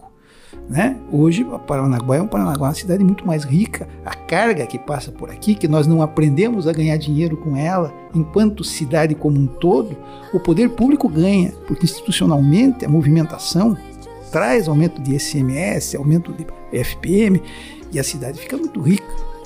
Hoje nós temos alguma coisa em torno de 600, 700 milhões de, de, de orçamento, o que dá praticamente líquido por dia entrando no caixa da prefeitura 2 milhões, 2 milhões e pouco. É, é, um, é um, uma boa receita. É, é, é uma receita que tem cidade que não recebe o que Paranaguá recebe em dois dias, não recebe por mês. Né? Então, é, é, isso faz com que a gente possa ter programas de assistência à população por implicação direta do dinheiro muito mais eficaz. Ou seja, você pode pagar merenda, você pode pagar uniforme, você pode fazer é, é, um conjunto de, de atividades que não poderia fazer se não tivesse esse orçamento. Paralelamente a isso, também nós temos algumas heranças, né? Nós temos uma definição política e agora eu vou falar uma coisa muito, muito, muito, muito polêmica, tá? É, mas eu não me preocupo com, com, a polêmica. É, o que, que acontece em Paranaguá? Estava vindo hoje, cheguei, combinei, cheguei cedo, vim cedo, saí seis e pouco de Curitiba e cheguei aqui sete e pouco. Fui tomar um café ali na, na padaria, no, lá, em, lá no Santos Dumont. E aí, o que, que aconteceu? Quando eu estava olhando, fiquei pensando, né? Mas continua, eu sempre vejo, eu vou ali pela estradinha, fico pensando o seguinte: nós fizemos uma definição lá nos anos 80, nós enquanto cidade, de não cobrar o asfalto das pessoas, né? E isso é muito bom para aquele que recebe o asfalto. E nós, nós, nós decidimos, a cidade, enquanto cidade, decidiu imobilizar o dinheiro da pavimentação no asfalto, no, no, nas ruas. Não criar um fundo, porque as outras cidades esse dinheiro é rotativo. Você, paga, você coloca o asfalto, o morador paga, isso volta, isso fica um dinheiro para você cuidar da mobilidade urbana da cidade. Então é isso paga as desapropriações, as novas estradas, as novas ruas, as novas, os viadutos. Viaduto e algumas ruas principais têm sido feitos com o dinheiro do povo. Né? Eu acabei de contar isso aqui e, e, e, isso, então, isso não vem do orçamento municipal. Mas o que está acontecendo? Hoje nós crescemos, crescemos, crescemos e as nossas ruas são exatamente aquelas que, quando eu era secretário de obras, que existiam. É, e antes de mim, quando Hugo Passos, ainda essas ruas já estavam aí. Tá? Então, um crescimento desordenado. Não, pior, Paulo, eu acho que houve o crescimento que tinha que haver, pelo crescimento normal da economia da cidade, da população, mas não houve um acompanhamento de pegar o dinheiro que nós recebemos, esse orçamento enorme que nós temos, para que a gente construísse uma nova sistemática de mobilidade urbana. Ou seja, se nós não temos dinheiro, vamos, vamos pegar um caso típico, a estradinha. Né? A, a Elísio, né? Coronel Elísio, Coronel Pereira. Elísio Pereira. Ela chega às 5 horas, você começa a ter problema para ir ouvir nela. Uhum. Tá? Por quê? Porque o Samambaia, toda aquela região sul da cidade, teve um. O, o que aconteceu normal, migrou a população, a, a questão habitacional para lá. E aí, nós teríamos que ter hoje a Ituze Takayama, que é a rua paralela, completamente desapropriada, essas interligações. Uma e a outra tinha que vir, tinha que ser um binário. Por que, que não temos isso? Não tem dinheiro, oh, não tem dinheiro, mas por que não tem dinheiro? Porque nós temos mais ou menos uns 4 bilhões de reais é, imobilizados nos asfaltos de graça. Então nós não temos dinheiro para enfrentar a necessidade e o desafio de, de, de, de, resolver as questões de mobilidade urbana que Paranaguá demanda hoje, porque nós estamos com as vias de acesso de uma população é, de 70, 80 mil pessoas, no momento que nós temos 150. E aí? E outra coisa, o crescimento de carro, houve uma democratização, os carros baratearam relativamente a capacidade das pessoas de terem acesso a carro e moto. Tá? Isso aumenta mais ainda o problema, certo? E nós não temos dinheiro, porque nós tomamos uma decisão lá atrás de não cobrar o asfalto. Não estou criticando quem tomou, só que ela, quando tomou, podia tomar.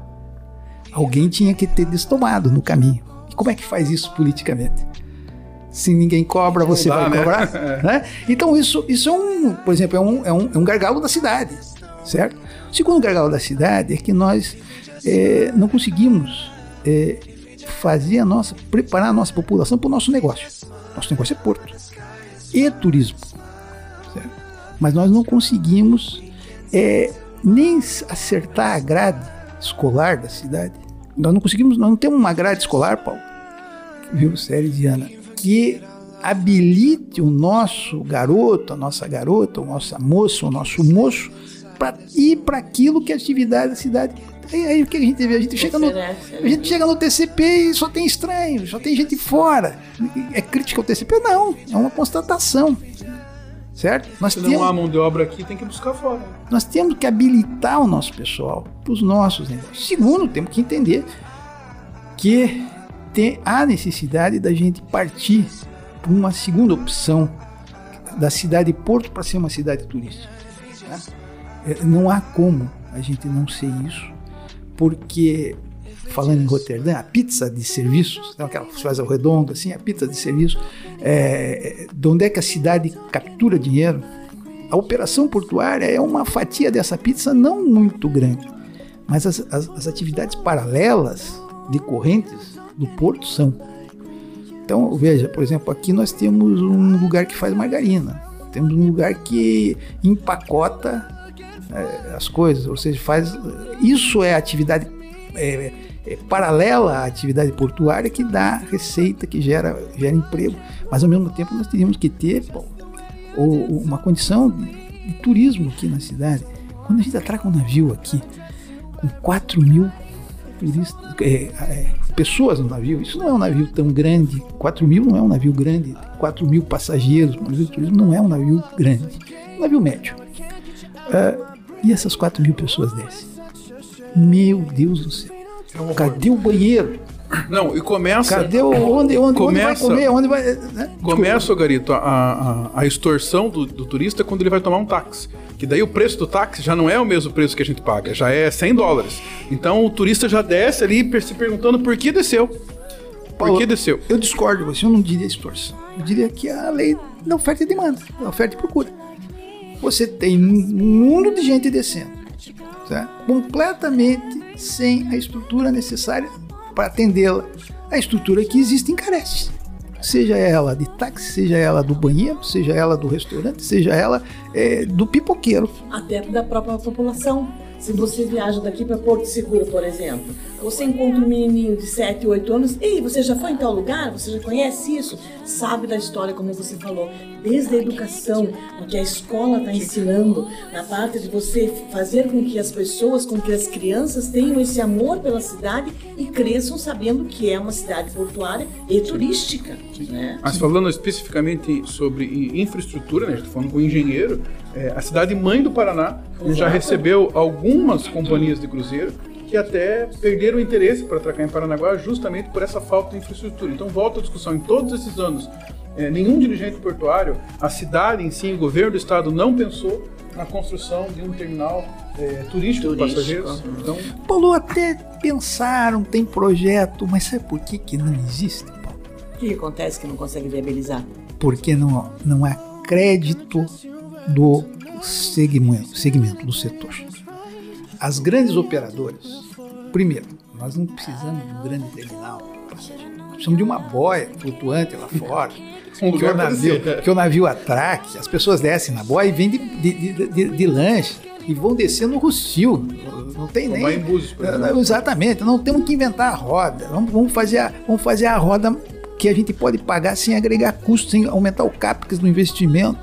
Mas o que nós precisamos é que esse cara, quando descer desse navio, tenha onde ir e onde ser recebido, onde se alimentar. Não que não tenha bons restaurantes, tem, mas, mas tem que estruturar. Então, as operadoras, Paulo, elas têm muita dúvida de programar uma cidade que não tenha infraestrutura garantida.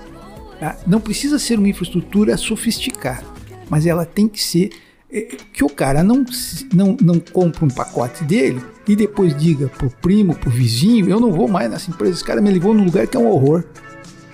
Então, esse é a nossa grande nosso grande desafio. Né? Nós temos que mexer na cultura, certo? Realmente tem que ter uma, uma condição cultural. A cidade tem que embutir na sua cultura que ela tem que ser turística. Por quê? Porque a, a nossa população cresce, cresce, cresce cada vez mais. E agora eu vou falar um pouquinho, não sei se a gente tem tempo, mas eu vou falar um pouco do, do, do futuro do porto. Veja, Paulo, o futuro do porto é a mecanização, é a automatização. Nós estamos com navios, não é o futuro, eu vou falar do presente. Tem navio hoje fazendo cabotagem na Europa que não tem tripulação. Não estou falando mais não tem estivador, tem uma, não, não tem tripulação, não tem comandante, não tem piloto. Ele é um joystick são navios para 700 toneladas, mais ou menos, que fazem cabotagem na Europa, que não, é um joystick, o navio entra sem tripulação, atraca sem tripulação, descarrega sem mão de obra e vai embora. Isso hoje é para navios de 700 toneladas, 800 toneladas. Mas o tempo é, da, da, da, tecnologia ela avança né, rapidamente. Em breve nós vamos ter navio Panamax aqui que vai ter, chegar de joystick. Esses navios já estão indo para o elétrico e vão para o elétrico e vão para o automatizado. Então veja o, o, impacto que isso pode gerar na nossa economia. Tá? Então a gente tem que tem que ir preparando a cidade para as modificações tecnológicas também, para não ficar com impacto aí aterrador. Então, eu acho. É o caso dos TPAs. Sim, claro. Nós temos que, que, que. É uma discussão essa questão. Não é tirar o TPA. Não, não. O TPA tem que ficar enquanto ele for necessário. Né? Porque é, a, a tecnologia que tira o TPA. Não é a maldade do empresário, nem a, a, a, o ódio de classe de alguns que, que existe, né? Mas, mas não, não, não, não, há, não há a menor possibilidade de você manter o TPA se a tecnologia o afastar. Tecnologia, é a modernização. Né? É a modernização. A modernização que é, é a eficiência. Exatamente. Não é nem modernizar, é eficiência. eficiência.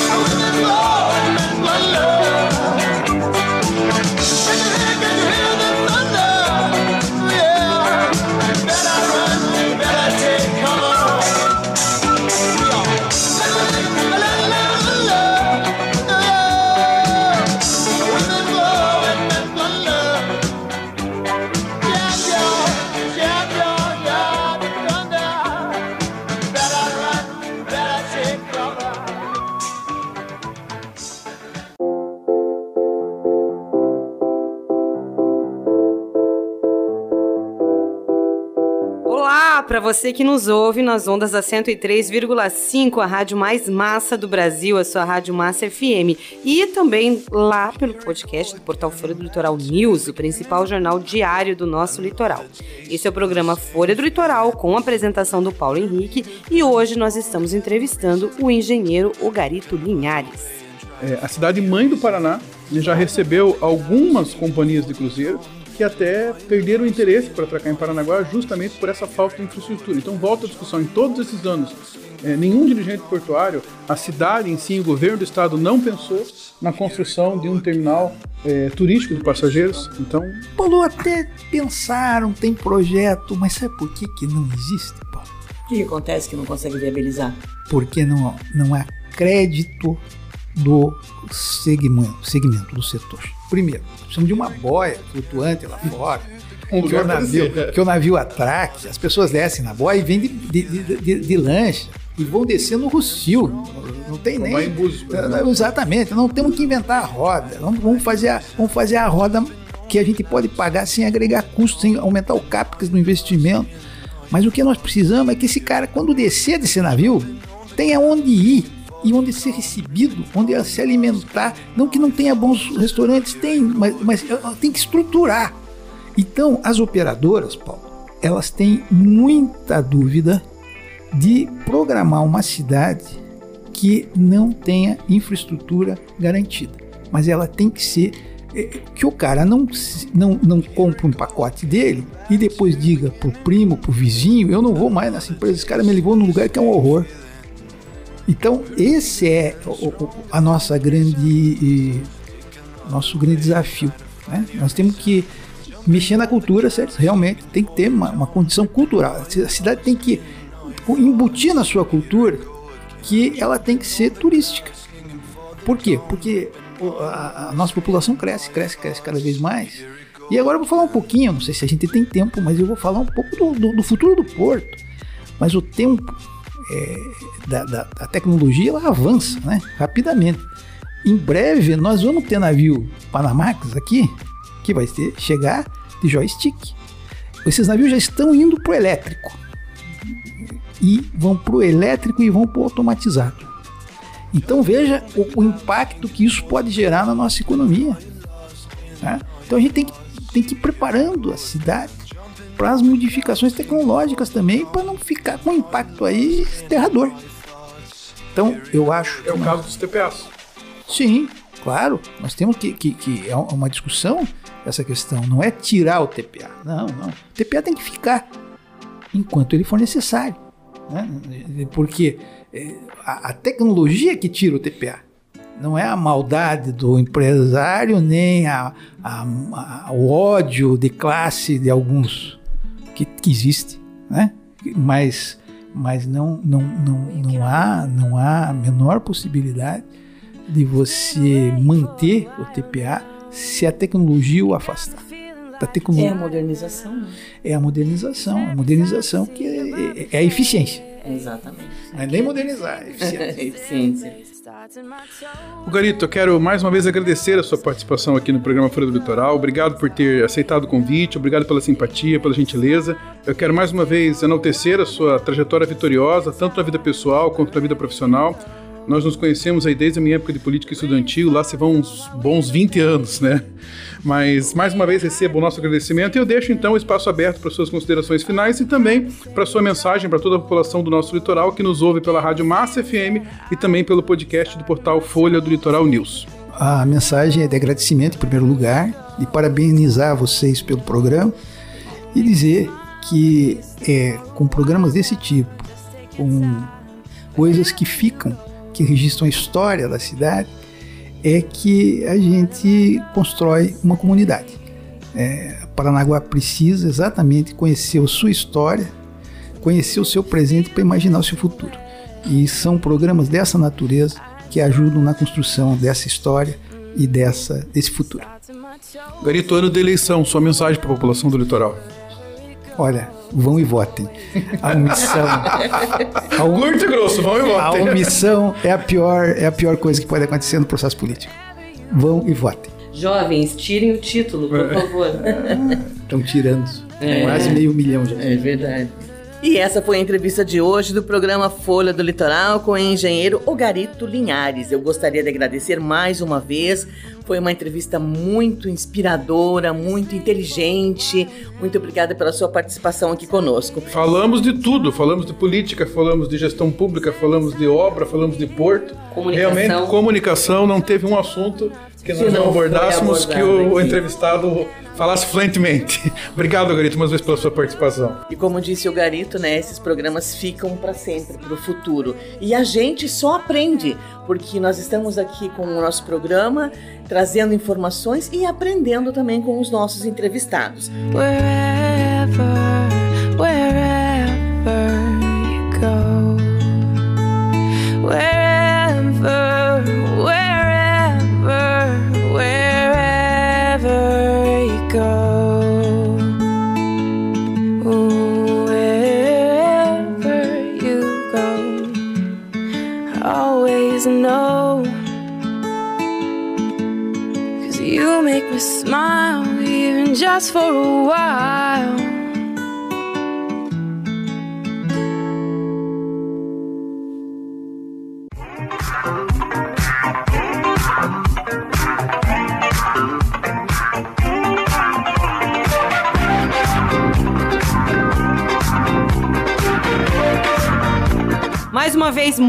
dia para você que nos ouve pela Rádio Massa, em 103,5 FM, e também pelo podcast do portal Folha do Litoral News.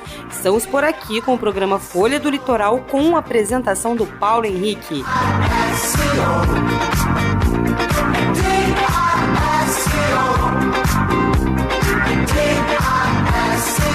E agora vamos para o nosso momento de oração agradecendo a Deus por tudo que Ele tem feito por nós e para a gente iniciar uma semana abençoada na presença dEle. E hoje, para orar pela gente, vamos receber o pastor Claudemiro de Pina, da Igreja do Nosso Senhor Jesus Cristo da cidade de Paranaguá. Bom dia, pastor Claudemiro, seja muito bem-vindo. Bom dia, Paulo Henrique. Bom dia, Séries. Bom dia, Ana. Bom dia, ouvintes do programa Folha do Litoral na Massa FM. Quero fazer uma oração para abençoar o nosso domingo e a nossa semana. Senhor, quero te agradecer por este momento maravilhoso que o Senhor nos dá de poder estarmos aqui nesse programa, podendo abençoar o seu povo. Quero abençoar a todos que neste momento estão sintonizados nessa rádio, nesse programa, e obviamente talvez esteja viajando, talvez esteja em casa descansando ou talvez esteja trabalhando.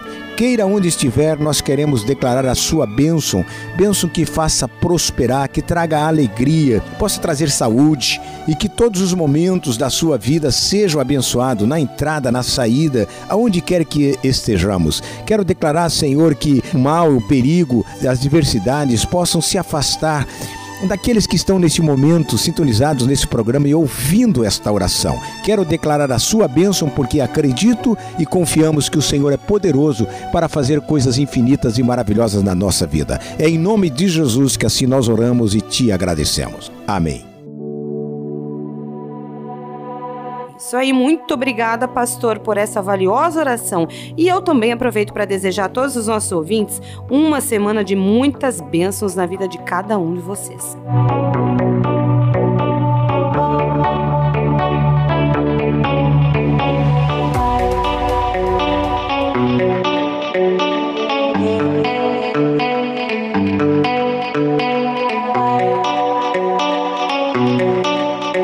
Esse foi o programa Folha do Litoral deste domingo.